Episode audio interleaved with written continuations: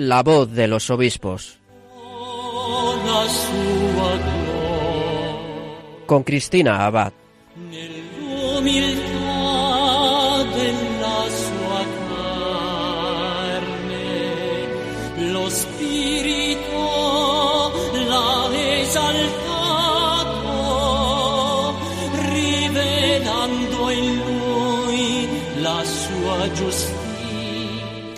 Buenas noches desde los estudios de Radio María. ¿Qué tal están?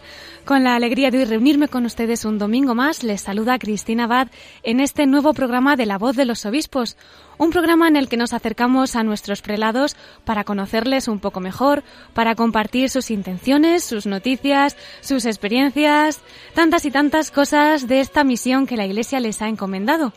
Y la Iglesia, Santa Madre que tenemos, está pendiente de todos sus hijos, del primero hasta el último, de los que están cerca y de los que están lejos. Les comento esto, aunque ya lo saben, porque el programa de hoy lo vamos a dedicar a las personas que en estos momentos están privadas de libertad o que sufren por la falta de libertad de algún ser querido. Hoy vamos a hablar de la pastoral penitenciaria, fijándonos en esa labor que en las diócesis se está realizando en el ámbito de la prisión y que está llevando el mensaje de esperanza y de misericordia de Dios a innumerables almas.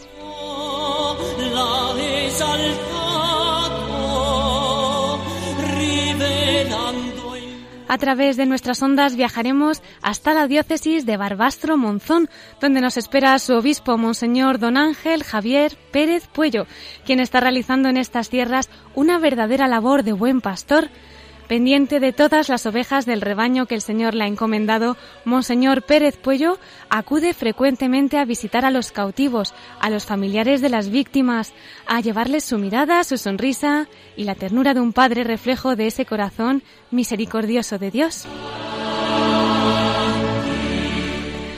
Continuaremos con nuestra sección de actualidad en los episcoflases con Miquel Bordas y nos despediremos como siempre desde el corazón de María. En sus manos ponemos esta emisión de la voz de los obispos en la festividad de San Valero, obispo de Zaragoza.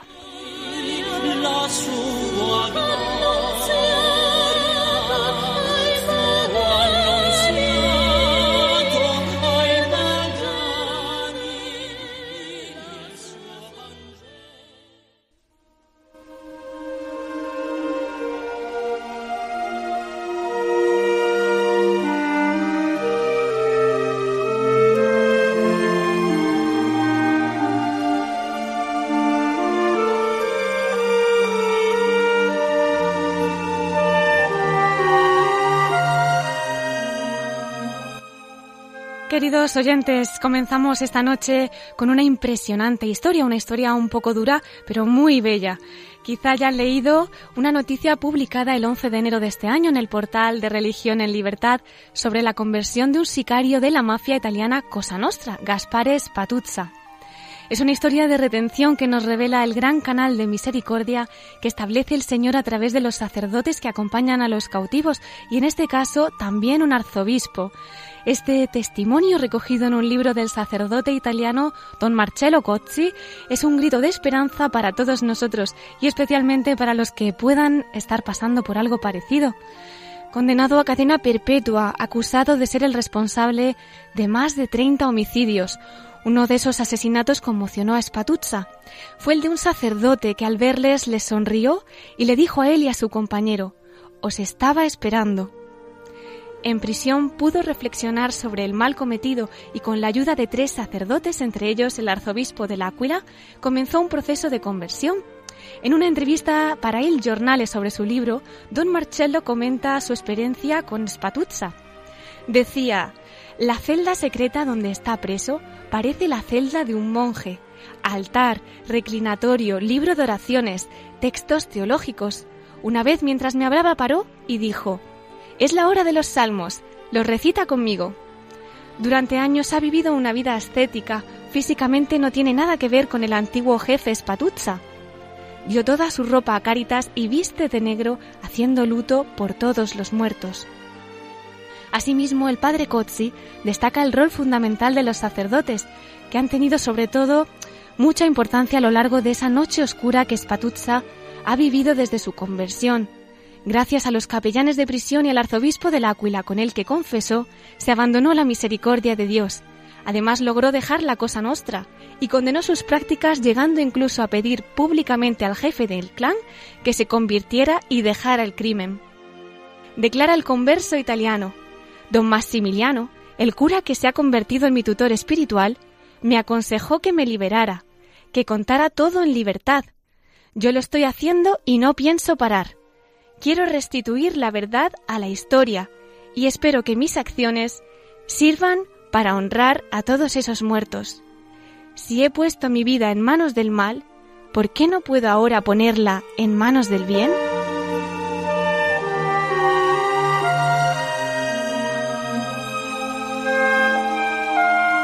Pues después de esta conmovedora historia, que precisamente refleja un poquito lo que es ese trabajo y esa misión tan importante de la pastoral penitenciaria, de los sacerdotes, de los voluntarios que acompañan en las cárceles, tengo el placer de que esta noche podamos recibir al obispo de Barbastro y Monzón, a don Ángel Javier Pérez Puello, que entre otras muchísimas cosas que están haciendo allí en la diócesis, sí nos ha llegado el eco de esa importante misión que desde allí están haciendo en las cárceles.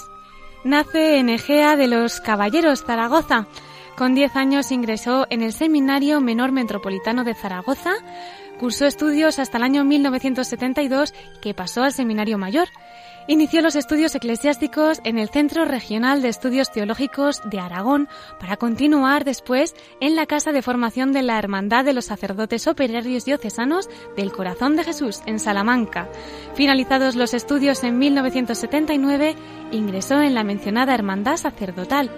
Fue ordenado sacerdote en Plasencia, Cáceres, el 19 de marzo de 1980. Obtuvo la licenciatura en Filosofía y Ciencias de la Educación por la Universidad Civil de Salamanca. Entre sus cargos pastorales destacamos que fue formador en el Seminario Menor de Tarragona y tutor y profesor en el Colegio Seminario. También rector del aspirantado menor de la Hermandad de Sacerdotes Operarios Diocesanos en Salamanca y tutor en el Colegio Maestro Ávila. Fue también miembro y coordinador pastoral del Consejo Central de los Operarios Diocesanos. Colaboró con los cursos para formadores de seminarios tanto en España como en Buenos Aires, Caracas y Lima. En la Conferencia Episcopal Española está adscrito como miembro de la, de la Comisión Episcopal de Pastoral Social y Seminarios y Universidades.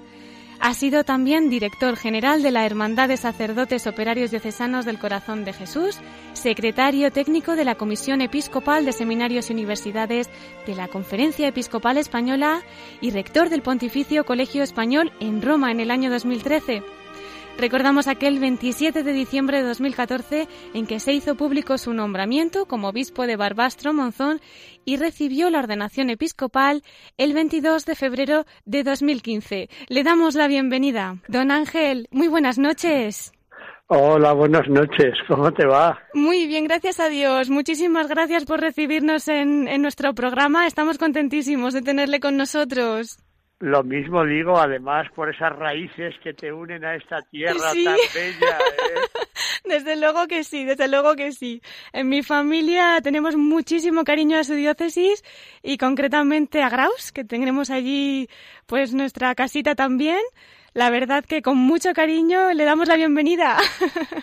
Pues muchas gracias a todos los radioyentes de Radio María, con los que nos sentimos tan vinculados y tan agradecidos. Muchísimas gracias, don Ángel. Eh, don Ángel, esta noche es una noche especial. La verdad que serían muchísimos los temas que querríamos tocar, pero bueno, gracias a Dios tenemos muchos programas y sí que especialmente, pues además después de esta historia que hemos leído, queríamos que nos hablara un poquito de la pastoral penitenciaria. Sabemos que en Radio María, pues precisamente los presos, los familiares que les acompañan, pues están necesitados también de esa esperanza, de ese consuelo. Hace unos días que celebrábamos el cumpleaños de Radio María, ese 18 cumpleaños, ya la mayoría de edad, uno de los mensajes que nos transmitía nuestro director, el padre Luis Fernando de Prada, pues era de un preso, ¿no? Y decía cómo llegan a donde a veces nadie llega. Y por eso queríamos escucharle y que también esta noche usted nos trajera ese testimonio y esa experiencia que vienen realizando allí en la cárcel, don Ángel. Pues fíjate que para mí también ha sido un mundo novedoso y te cuento, porque yo prácticamente no había tenido, salvo en una ocasión que tuve la oportunidad de visitar una de las cárceles de Venezuela, el Rodeo, era otra cosa totalmente distinta. Bueno, pues ya cuando hace dos años llego yo como obispo de la diócesis, nuestro arzobispo de Zaragoza, que es precisamente el metropolitano, establece un poquito esta coordinación de todas las áreas y ámbitos pastorales y entre el lote de mi heredad, si pudiéramos decir entre comillas, me tocó en suerte y para mi, mi sorpresa, porque yo era un desconocedor absoluto y lo confieso abiertamente, pero en este momento yo soy pues eso, el primer converso, porque esa experiencia que acabas de narrar, que te pone la carne de gallina y el corazón encogido, pues eh, yo la he podido también percibir cuando he visitado el día 25 y el día 25 de diciembre y el día 6, por lo tanto dos días muy emblemáticos, dos de nuestras cárceles, de las tres cárceles que tenemos en Aragón, en Zuera, en Daroca y en Teruel. Pues he visitado la de Zuera el día de Navidad, el mismo día de Navidad lo pasé con ellos y el día de Reyes lo pasé con los de Daroca. Pues ya te digo, nos distribuimos esa tarea y yo cuando me presento ante los delegados digo, mira, yo no tengo ningún tipo de experiencia, yo vengo a aprender y pero enseguida que tuve la oportunidad de asomarme a cualquiera de las cárceles, pude descubrir eh, un sentimiento como encontrado. Por una parte, eh, lo que muchas veces en la opinión pública pues existe como de rechazo, como de decir, bueno, pues están ahí por algo serán, y es verdad, es decir, pero esta gente, curiosa y paradójicamente, ha sido, diríamos, entre comillas, juzgados. Y es verdad, y han sido condenados. No estamos, diríamos, valorando nada de lo que hayan podido hacer, pero a mí me llamó mucho la atención que si no podemos quererlos por lo que han hecho, sí por lo que son en el corazón de Dios.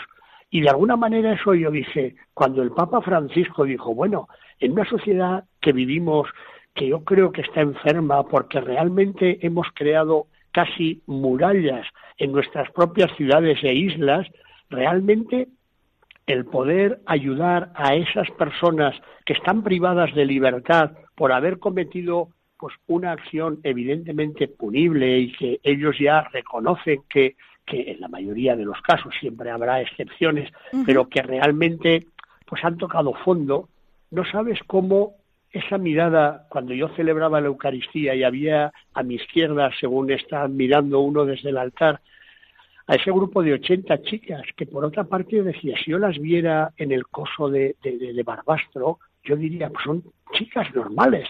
Y ese otro grupo de muchachos que si yo los mirara diría, pues estos son los que están pues en cualquier discoteca, en cualquier ámbito, en cualquier...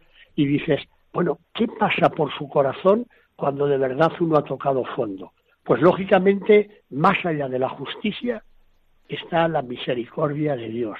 Y entonces, cuando uno es voluntario, y ese sería el otro campo de este ámbito penitenciario, es decir, ese grupo de personas que ofrecen su tiempo eh, y su esperanza para decirles a estas personas, no todo se ha perdido. Es decir, en este momento también tú tienes tú tienes posibilidades de mirar al cielo y poder sentir la ternura y la caricia de Dios.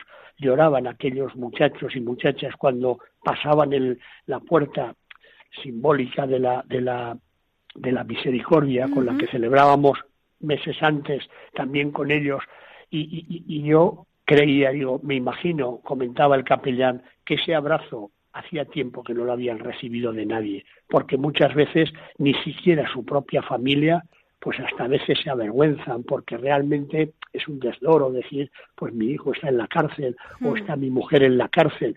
Y yo creo que en este sentido, para quienes estamos pues eh, encargados de coordinar la pastoral penitenciaria, tenemos entre las manos, yo creo, que una gran gracia y es transmitir la ternura, la caricia de Dios a quienes verdaderamente todos les han negado todo.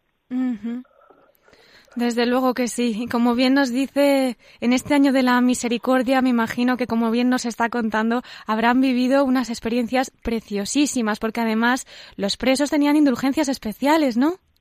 Pues así es, el mismo Papa decía cada vez que uno entra y sale de la, de la propia celda, como tenía, pero para mí, fíjate, hay una, una de las de las cosas que también te llama la atención y por eso cuando yo escuchaba a los capellanes eh, las cosas que, que ellos que ellos decían pues verdaderamente a mí me, me, me, me, tocaba el corazón porque uno de ellos me dijo dice y por eso surgió lo de las tarjetas que yo ni siquiera y yo tengo que reconocer que no, no ha sido una genialidad mía ni un invento mío sino que cuando uno no sabe y pregunta, escucha, pues lógicamente hay muchas iniciativas que realmente te conmueven. Entonces el capellán de la cárcel de Zuera me dijo, fíjate, cuando llegan estos días de Navidad tan entrañables, el regalo más preciado es poder tener unos minutos de poder conectar con su familia.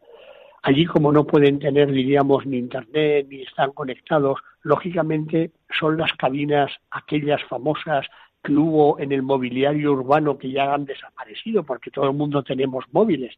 Bueno, pues esas cabinas que nos ha costado Dios y ayuda a encontrar las tarjetas, pues de repente la gente de Barbastro, esa gente que tú tanto quieres, pues realmente se ha movido, se ha, se, ha buscado sacándolas de entre las piedras ¿Ah, y hemos conseguido regalarles mil tarjetas de cinco minutos cada una para poder decir, Lástima que ahora no tengo yo aquí el testimonio que, que uno de los presos me envió a posteriori diciendo, Ángel, no sabes eh, lo que para una persona privada de libertad estos cinco minutos que te abren al exterior, muchas veces a tu familia, para poderles decir que a pesar de todo uno lo sigue recordando y lo sigue queriendo. A mí se me ponía como el corazón encogido, casi me emociona ahora, porque uno decía, pues es verdad, ellos reconocen que no han actuado bien, es verdad, ellos saben que, que, que han tocado fondo.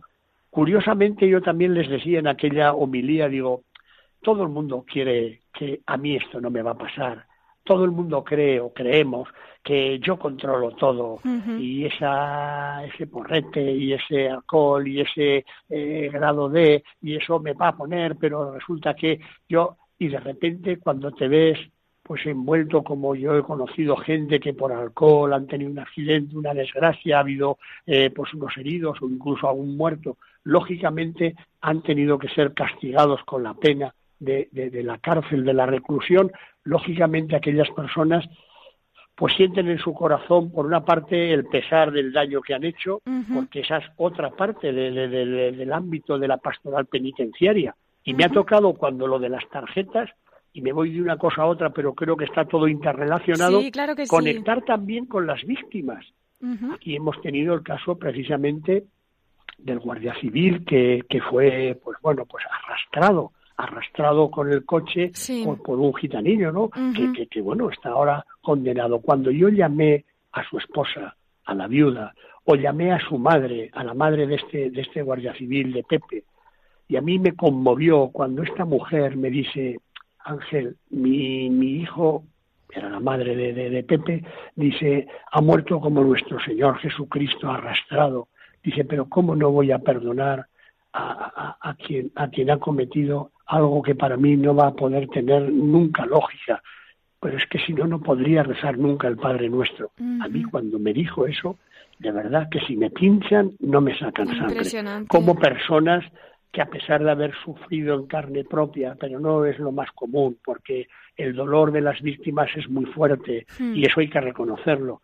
Y después, no hace mucho, y con esto termino, pues precisamente al hilo de lo de las tarjetas vinieron los padres de uno de los que está en la cárcel de Zuela y, llorábamos los tres, padre, madre y un servidor, porque al final decía, si, si al final, al final sabes que ha sido la, iba a decir un eso, él lo dijo eh, con un palabra así grueso que no voy a decir por respeto a los, a los oyentes, del dinero, porque han tenido todo y al final se han metido de todo y al final no han sido capaces de ser ellos mismos. Yo pensaba, pues es verdad, pero este es tu hijo y esta es tu hija y este otro es tu hermano. lógicamente a estas personas es a las que hay que devolverles la dignidad que solo Dios nos devuelve. Pues preciosas palabras, don Ángel, y lo que nos está contando precisamente manifiesta esos campos de acción de la pastoral penitenciaria, que a lo mejor hay gente que se piensa que se limita al ámbito de la prisión y sin embargo ocupa prevención, la prisión propiamente, claro, y también la, reinserción y con esta capacidad de las familias también, ¿no? Una de las preocupaciones que veo para mí todavía es un mundo pues que todavía no he, no, alcanzado a ver todo hmm. su alcance, pero acabas de decir muy bien, es decir, primero cómo eh, atender, y eso el Papa también lo decía, a los propios familiares, a los propios reclusos, a las propias víctimas, pero después estos muchachos que de alguna manera yo les decía también, tenéis que crear un microclima por lo menos de dignidad, de respeto, de ayuda. Es verdad que estáis privados de libertad, pero yo les ponía el ejemplo, digo, fíjate, yo acabo de venir de un convento de clausura de unas monjas clarisas que tengo en mi diócesis, en Monzón, y yo les pedía a ellas, digo, oye, ¿qué les puedo decir? Y ellas me decían, mira, nosotros hemos hecho la opción de privarnos de esa libertad para ganar la libertad interior absoluta. Y yo decía, qué, qué bonito. Y dice, mira, nosotros cerramos las puertas por dentro. Es verdad que a ellos se las cierran por fuera, pero qué bonito sobre todo pensar que estas personas en este tiempo que estén privados de libertad tiene que ser un tiempo de gracia o si no sería una pérdida absoluta de todo para que cuando se reinserten puedan ser esas personas que Dios sigue soñando en ellas. Y ese núcleo de unión muchas veces también gracias a las parroquias, ¿no? Dentro de esa labor tan bonita que están realizando, don Ángel. Pues me alegra que lo digas porque te voy a contar otra anécdota. Ah, sí, cuente, igual Que, igual que, que este capellán me dijo, no sabes lo que una tarjeta para este, para este preso en estos días significa, pues también el mismo capellán me dice, nosotros aquí en la parroquia de Zuera estamos muy agradecidos porque el grupo de Cáritas pues eh, suministra la ropa que muchos de estos presos no tienen, sobre todo las chicas que vienen pues muchas veces de otros países y, y han quedado diríamos atrapadas en y entonces el grupo de Cáritas les lleva en este cambio de temporada pues la ropa adecuada para poder y yo le dije, ¿podría yo ir a darle las gracias como el leproso agradecido a los de Cáritas de Zuera? Y se mm. quedó el cura sorprendido, el capellán y el párroco, cuando yo eh, pues me acerqué a la parroquia y aquello fue una verdadera fiesta, diciéndoles, mirad, aquí al lado, a unos kilómetros, tenéis otra ciudad, mm. mil quinientos presos, mil quinientos hombres y mujeres que sin duda también son hijos de Dios también son personas, también tienen corazón, que se han confundido, es verdad, pero qué bonito que el grupo de Cáritas, y salió ahí Santiago, salió Juan y salió Carmen, que eran los, un aplauso, y decirles gracias porque de verdad, con vuestro gesto solidario, sois capaces de humanizar a quienes alguna vez nunca han tenido ningún gesto de cariño, ni de ternura, ni de cercanía, porque a veces cuando uno se adentra en el corazón de estas personas y ve en qué circunstancias han vivido hmm. o qué, diríamos, adversidades les ha tocado eh, soportar, uno dice, es que yo no sé si hubiera tampoco sobrevivido ante esa realidad. Por eso no me extraña que el mismo Papa, cuando se dirigió a los, a los eh, capellanes de las cárceles, en, uno, en uno de los actos de la de las visitas que él tuvo, sobre todo a México, les decía, yo muchas veces pienso si yo podría ser uno de ellos, porque yo también soy pecador, porque yo también me confundo, porque yo también me equivoco, pero bueno, a mí no me han condenado, a mí no me han juzgado. Eh, y yo decía, pues es verdad, porque muchas veces pues todos somos humildes y frágiles y limitados y, muchas veces yo digo cruzo los dedos porque yo no pongo la mano en el fuego ni por mí, hmm. ¿cómo la voy a poner por nadie? Hmm. Quiero decir que nadie estamos exentos de poder cometer cualquier torpeza. Es verdad que por eso la prevención, el crear esta sociedad, y en eso también insiste mucho el Papa, una sociedad para evitar las cárceles hay que hacerla más humana, más solidaria, más sensible a las necesidades, dar trabajo también a la gente, especialmente a los jóvenes, para que la dignidad la recobren ahí.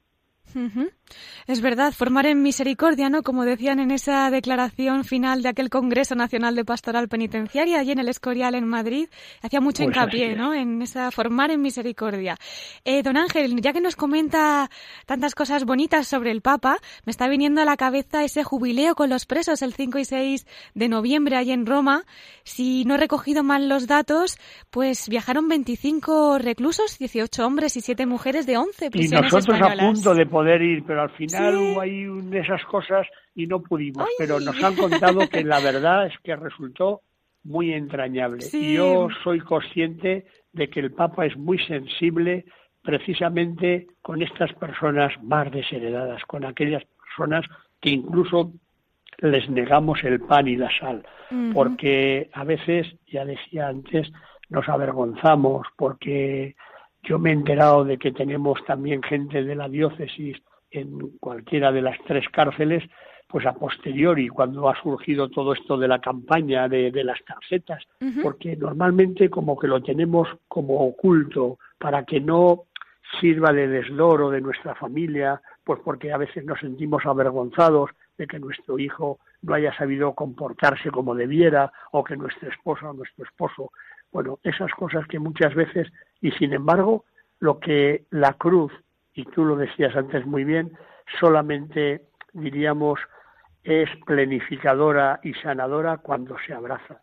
Bueno, pues esa cruz que hoy te toca a ti, que es esta, y al otro es una enfermedad, y al otro es la ancianidad vivida en soledad, acompañada o sostenida, que cambia por completo, es la que te da esa plenitud porque la cruz es pórtico de gloria siempre.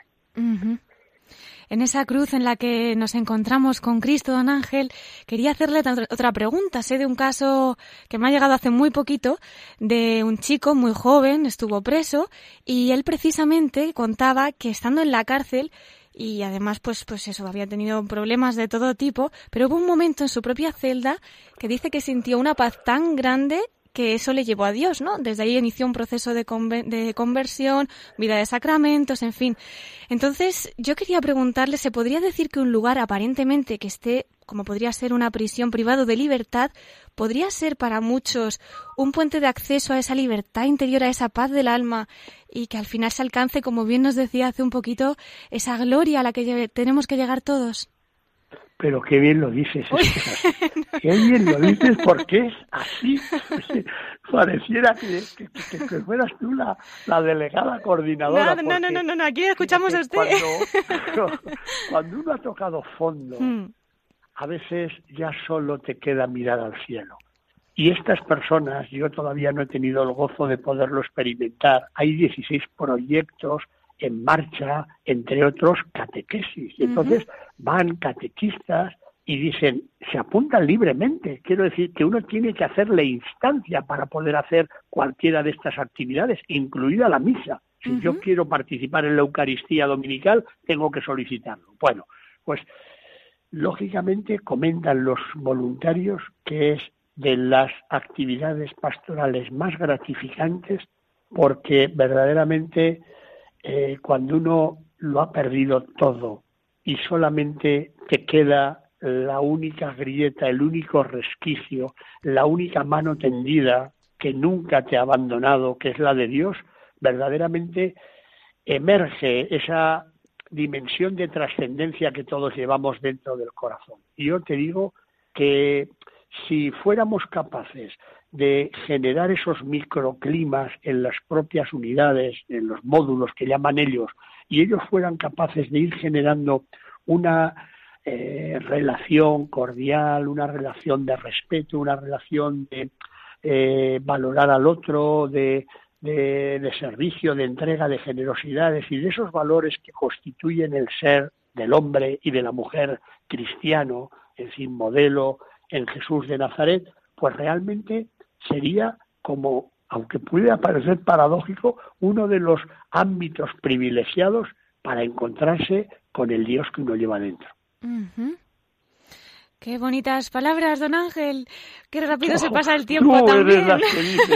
ya ves, ya ves. Cuando uno habla desde el corazón y con esa experiencia que ha podido palpar, y más como pastor, pues la verdad que nos empapa a nosotros también, don Ángel. Pero yo todavía llevo la L de aprendiz, como un, como un novicio que va con esa L. Nada, nada, estamos encantados. Bueno, bueno, bueno. Bueno, pues yo creo que nuestros oyentes eh, han recopilado aquí esperanza para mucho tiempo y yo creo que si todos conocemos, ¿no? Pues algún caso, alguna familia que lo esté pasando mal, saber que la Iglesia nos brinda ese tesoro, ¿no? Tenemos 137 capellanes ahora mismo que están a disposición, voluntarios 3.000 según los datos y 1.000 que trabajan también en prevención y reinserción. Y como bien nos comentaba, ¿no? Este caso de Cáritas, tienen también a disposición paquetes de ropa. Eh, pues este año han sido 5.000 los que se han repartido. El año pasado se entregaron más más de 55.000 euros a internos que no tienen, pues quizá ninguna ayuda económica, ¿no? Por otro sitio. Y luego también pisos de acogida. Efectivamente.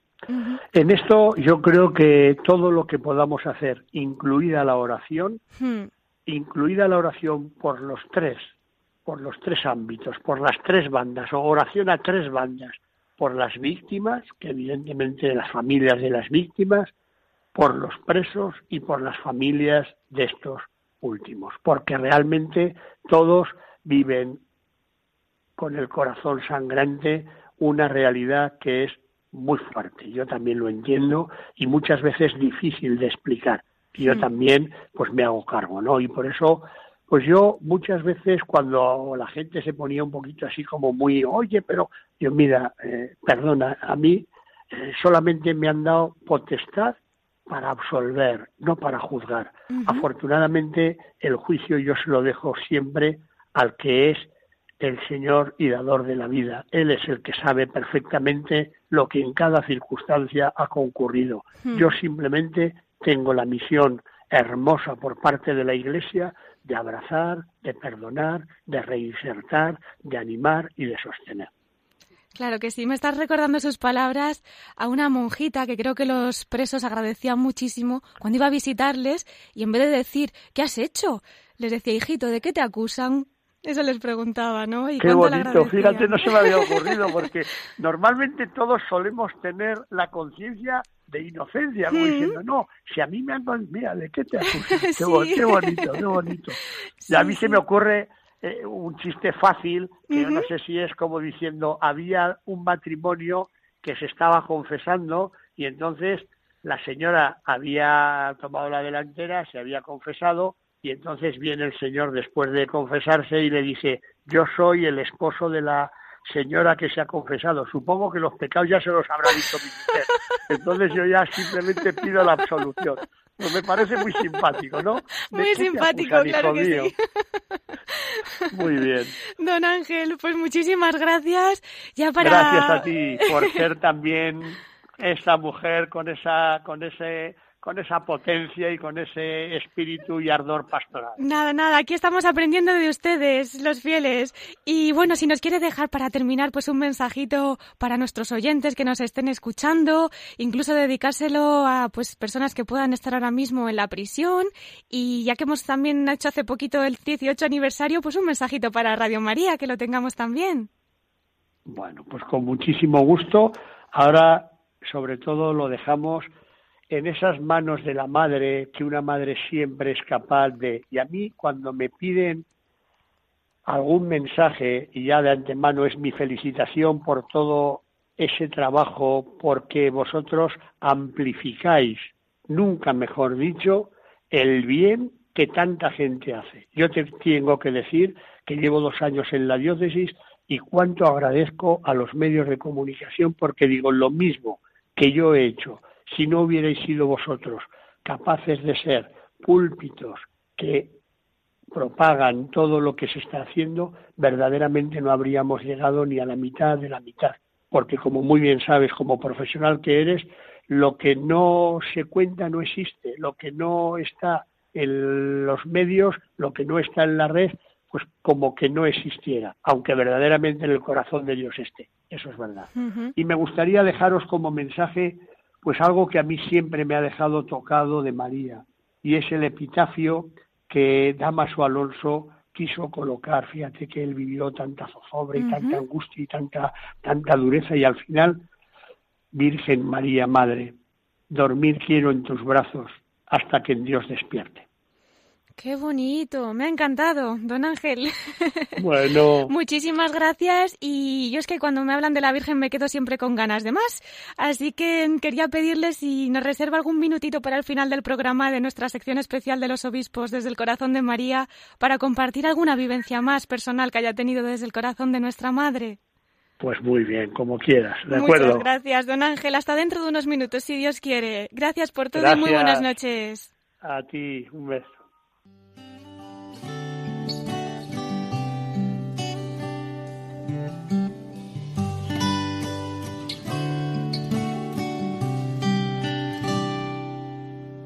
Hoy vuelvo, mi Señor, vuelto pedazos. Mi ropa y mi alma ya retazos. No te puedo mentir que tuve hambre y mi alma vuelta a trizas. Ya no tengo la sonrisa que se dibujaba ayer. Gasté toda mi herencia en la basura. Ya no me acuerdo que es un alma pura. Tengo llagas que duelen en el alma y perdí toda la calma. Ya no merezco tu amor. Padre, te pido perdón.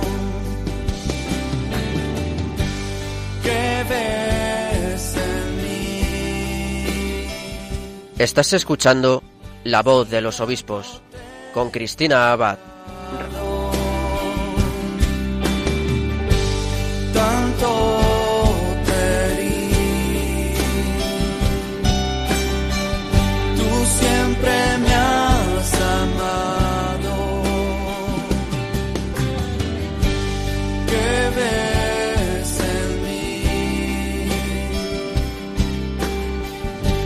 se olvide.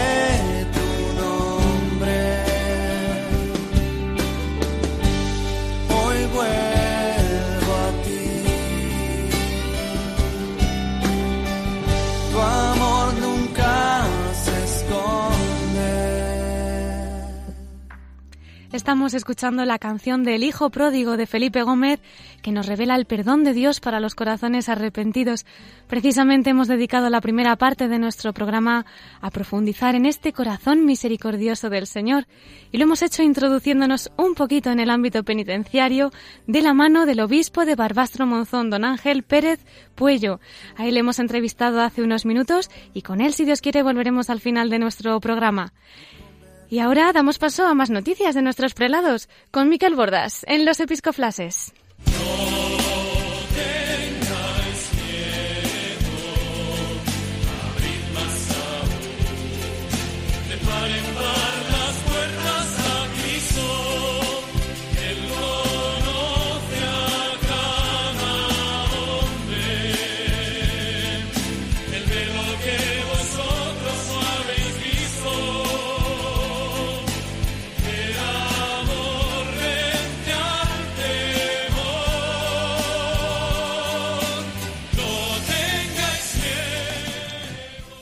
Con nosotros tenemos una noche más a Miquel Bordas, que nos acompaña hoy también en La Voz de los Obispos. Muy buenas noches, Miquel. Muy buenas noches, Cristina, y muy buenas noches a toda la audiencia.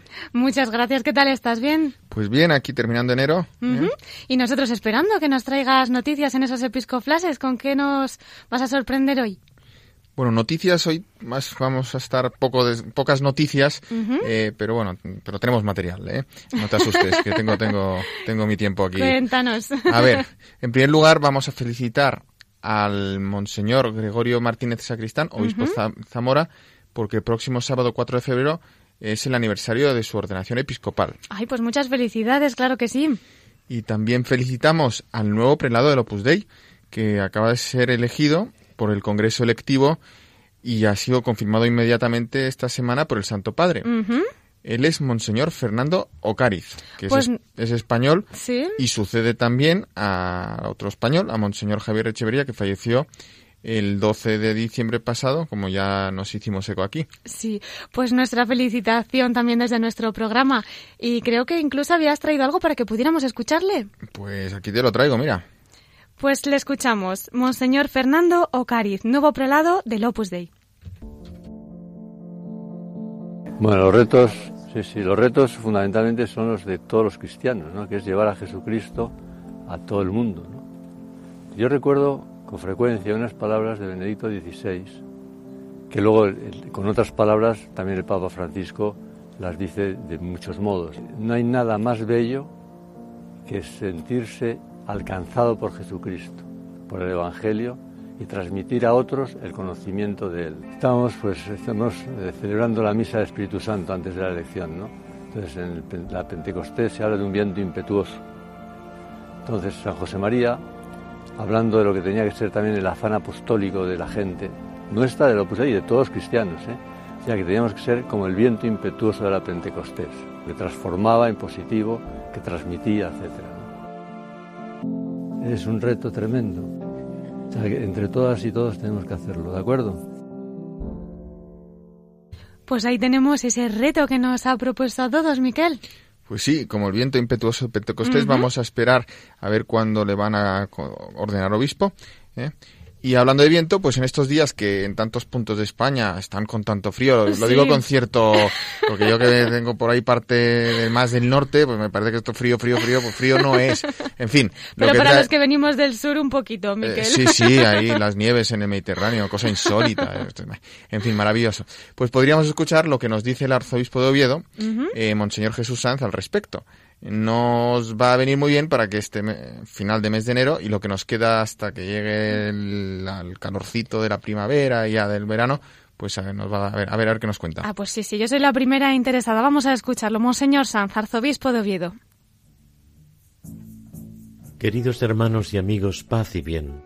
Nos tienen secuestrados los termómetros y los informativos del tiempo con este frío que nos hiela en estos días. Se han recrudecido algunas epidemias de gripes y catarros propios de estación, y andamos quien más y quien menos con el pañuelo en la nariz y la bufanda en la garganta. Es normal en estas calendas del invierno, concluyendo ya el primer mes del año. Nada de especial y que no sepamos. De modo que el imparable caminar del calendario nos impone su marcha que no sabe de pausa. Aunque los días empiezan a alargar con el tiempo calmo de estas fechas y parece que poco a poco se nos cuela antes la luz cada mañana al despertar y que resulta cada vez más remolona al decirnos adiós al atardecer, tiene algo este tramo del año que nos hace inevitablemente nostálgicos detrás de esa bufanda protectora con nuestro sufrido pañuelo nasal y con la tiritera que nos encoge cuando vamos de acá para allá.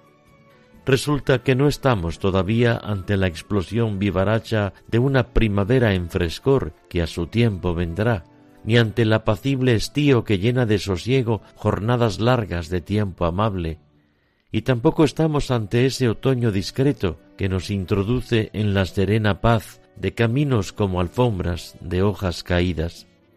Por eso puede parecer difícil este tiempo en el que el frío por fuera parece que nos atenta por dentro y nos deja demasiado desnudos ante una intemperie desnuda también. Efectivamente el paisaje invernal pone esta nota de austeridad que puede sumirnos en una cierta soledad que nos aísla, como si no hubiera otro problema que el frío que pasamos y la tos que no nos deja. No obstante, estamos ante una apariencia.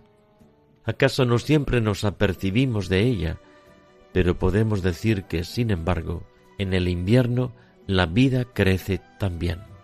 No tiene la apariencia vistosa y colorida de otras estaciones del año, pero hace su papel asignado y trabaja calladamente para que luego lleguen los frutos sabrosos y rompan las flores con su aroma y el agua salte cantarina por valles y torrentes, bañando de esperanza y música todo lo que ella va encontrando. Viene entonces la pregunta, ¿sirve para algo el invierno? Y sólo podemos acercar esta respuesta, que nuestra vida tiene momentos de invierno que no son inútiles, ni sin sentido, sino que encierran un profundo significado. Hay que saber vivirlos con la sencillez y sabiduría de quien también aquí se atreve a entender el mensaje de Dios. Porque no es el momento de la flor ni del fruto, sino el tiempo de la raíz. Y las raíces no trabajan en el escaparate, sino en la más noble trastienda, la que está en el hondón de la vida, para que luego se pueda presentar y exhibir lo que callandito se ha ido preparando. Como decía el gran poeta Rainer María Rilke, Dios nos espera siempre donde están las raíces.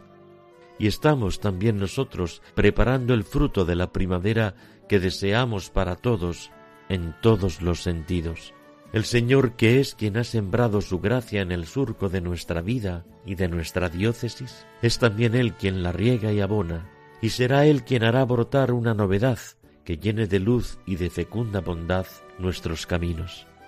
Tiempo de invierno, tiempo de raíces, para crecer interiormente, poniendo así los peldaños por los que podremos subir al altozano desde donde se ven las cosas con los ojos de Dios la iglesia no tiene un balcón mejor, ni hay otra atalaya donde poder asomarse para ver las cosas, todas las cosas, de otra manera. Bendito hermano invierno, que así nos invita a algo más bello y más grande que mirar el termómetro y embozarnos con la bufanda. Dios nos espera en las raíces. El Señor os bendiga y os guarde.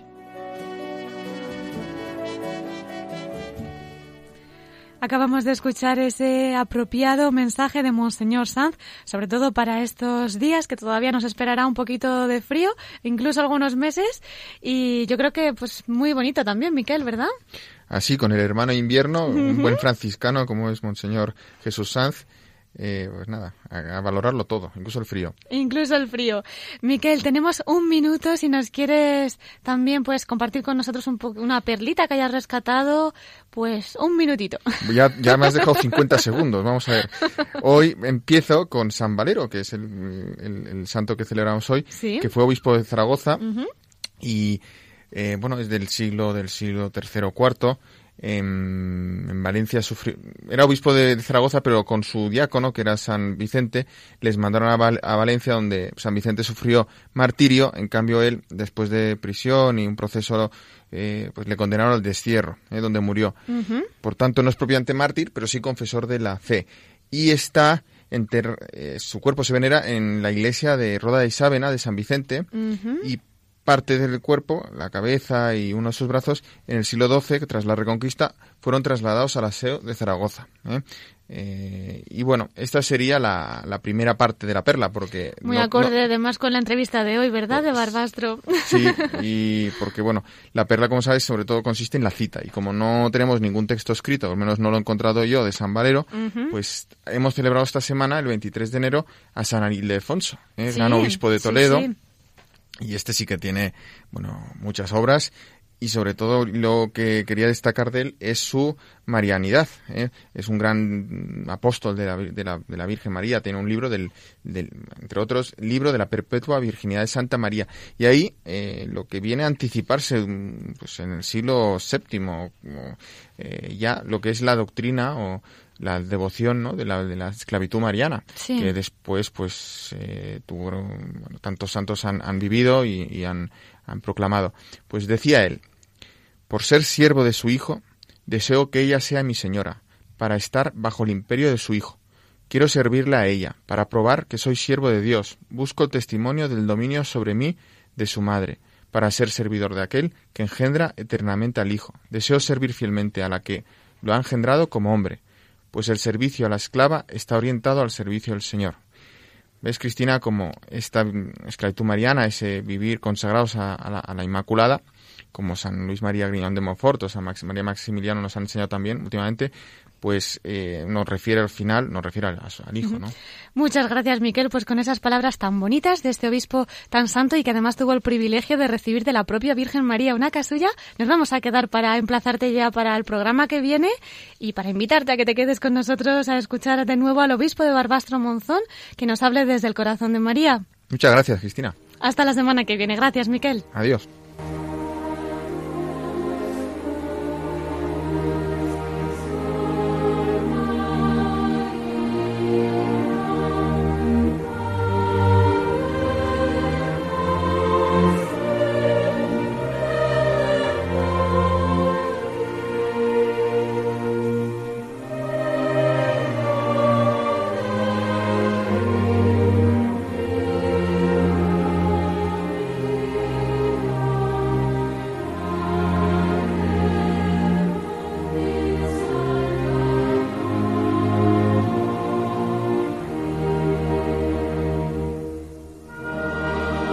Nuestra sección de la voz de los obispos desde el corazón de María.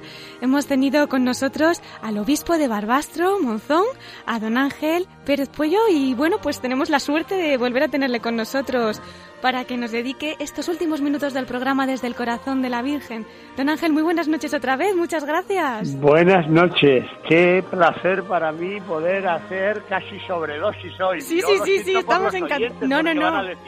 otra vez el Encantado este. De eso nada, estamos encantados todos, don Ángel.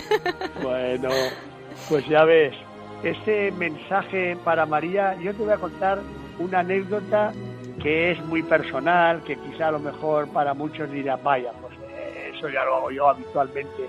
Yo no cierro los ojos nunca sin rezar esa oración de la salve que tanto me conforta. Y cuando tengo cualquier cualquier eh, acontecimiento, cualquier entrevista delicada y tal, pues siempre hay una especie de ejaculatoria que es esta tan sencilla y que tantas veces te conforta y te sostiene.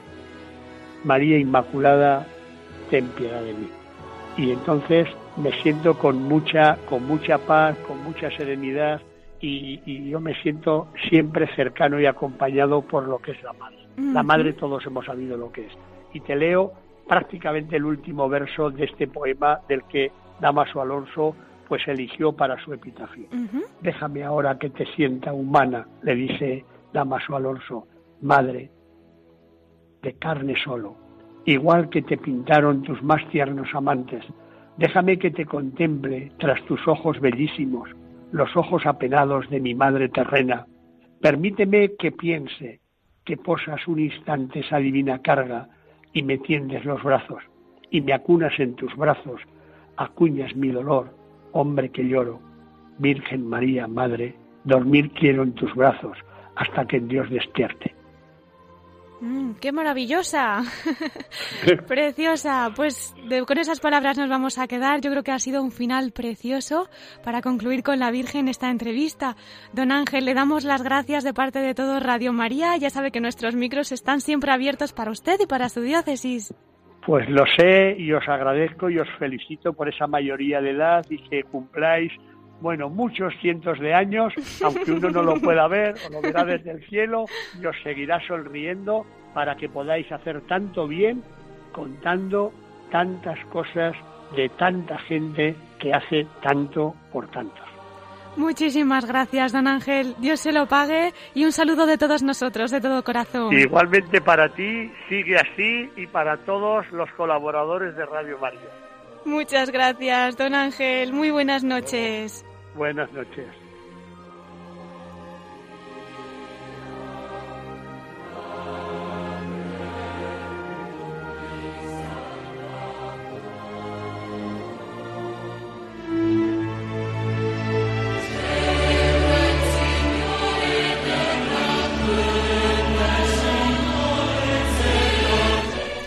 Pues queridos oyentes, nos tenemos que ir despidiendo. Ya saben que a través de las redes sociales nos pueden seguir, de Facebook, de Twitter, como no a través de nuestra web www.radiomaria.es. Están allí todos nuestros programas en el podcast y como no, seguir en contacto con nosotros a través de nuestra cuenta de correo electrónico, la voz de los obispos radiomaria.es. Aprovecho además para agradecer a cuantos nos están escribiendo, que también nos hacen llegar a través de otras vías su cariño, su apoyo, su oración. Es el caso, por ejemplo, de la Residencia de Los Ángeles de Guadarrama. Un saludo especial para todos ellos, para nuestro querido Alberto, para su directora María Ángeles y bueno, que nos sigan haciendo de altavoces de Radio María por allí.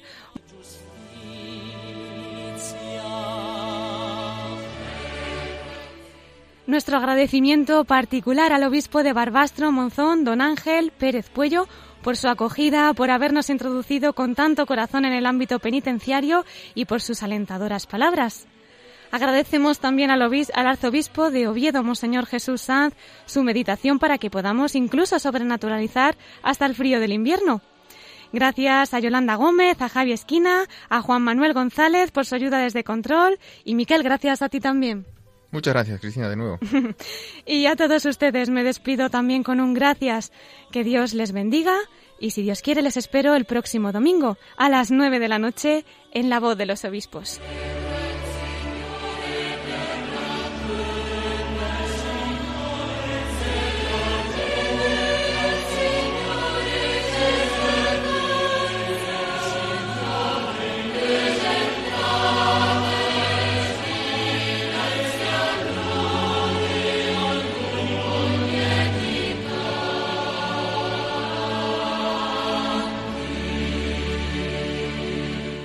Han escuchado la voz de los obispos.